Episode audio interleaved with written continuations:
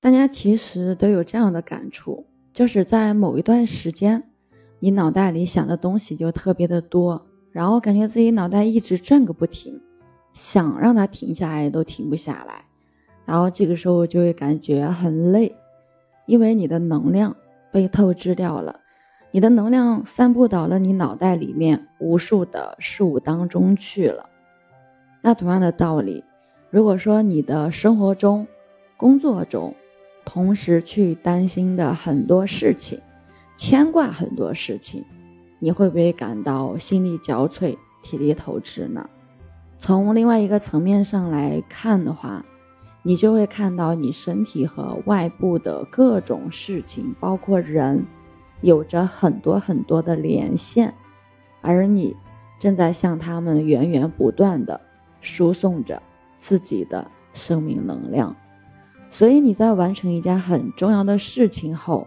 或者了结一段沉重的关系后，你会倍感轻松愉悦，因为你刚刚斩断了连线，把你能量给及时收回来了。所以，其实我们在打坐的时候，想要头脑不吵，在术的层面上，我们分享了无数的方法，比如说观呼吸、观身体、念咒语，嗯，还有各种观想啊、数数啊等等，对我们是有所帮助的。但是，我们还要去认识到，本质层面上，是你自身对自身能量的。不由自主的浪费了、滥用了，才会导致你头脑那么吵。你可以看到一些心地纯净、无牵无挂的人，即便是他们不懂得打坐，也一样能够心如止水、轻松愉快的过活，能够有着很高的能量振动频率。所以，其实啊，头脑它是一个转移工具。最能消耗你能量的，其实莫过于这些你所担心的事情。你之所以会不由自主的滥用自身能量而不自知，最核心的根源是恐惧，是担忧。你是不是因为担心上司抽查而拼命努力的工作，试图把漏洞都补上？是不是因为担心恋人离你而去，想尽各种办法去讨好他？你是不是担心你的钱不够用，而拼命的想要创业，拼命的想要升职？你是不是担心别人说你不够好，不够优秀，不够漂亮，而绞尽脑汁的去做你能做的所有事情？我们要清楚的知道，我们的头脑是一个很好的转移工具，它的用途之一呢，就是把你当前最主要的情感转化为。能够落实到物质实相的一系列想法和念头。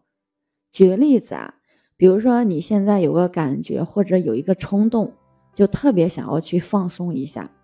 然后你去观察，是不是马上紧跟着就有想法自动浮现出来了？这些想法可能就是我想去洗澡，我想去 K 歌，我想去吃烧烤，我想去喝酒，我想去和朋友聊聊天，看个电影。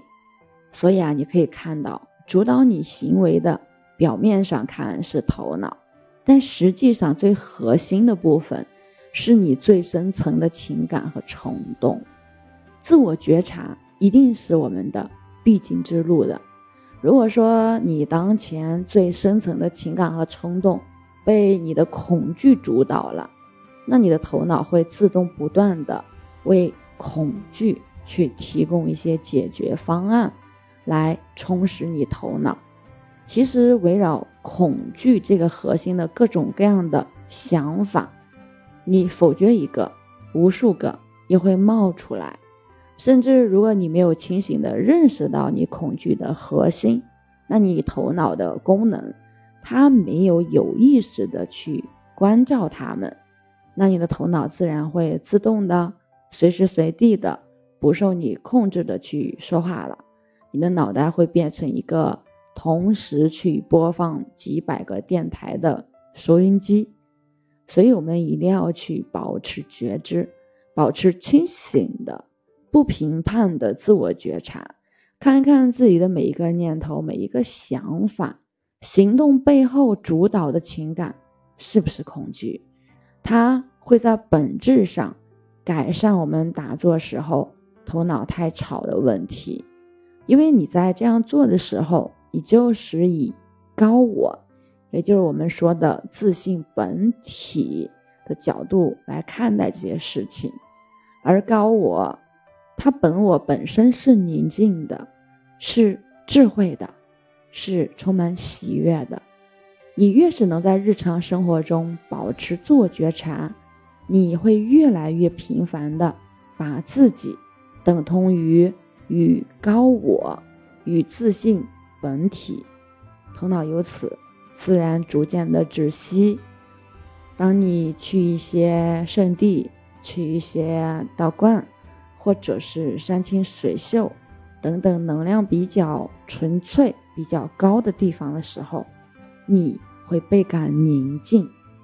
所以说能量高呢，有助于一种更宁静的状态。因为宁静它本来就是高振动能量的一个属性嘛。当你静下心来，不评判的去感受自己、觉察自己的时候，你其实就是在用超越小我的视觉去看待自己。因此呢，你慢慢的从小我就转换为。高我也叫真我，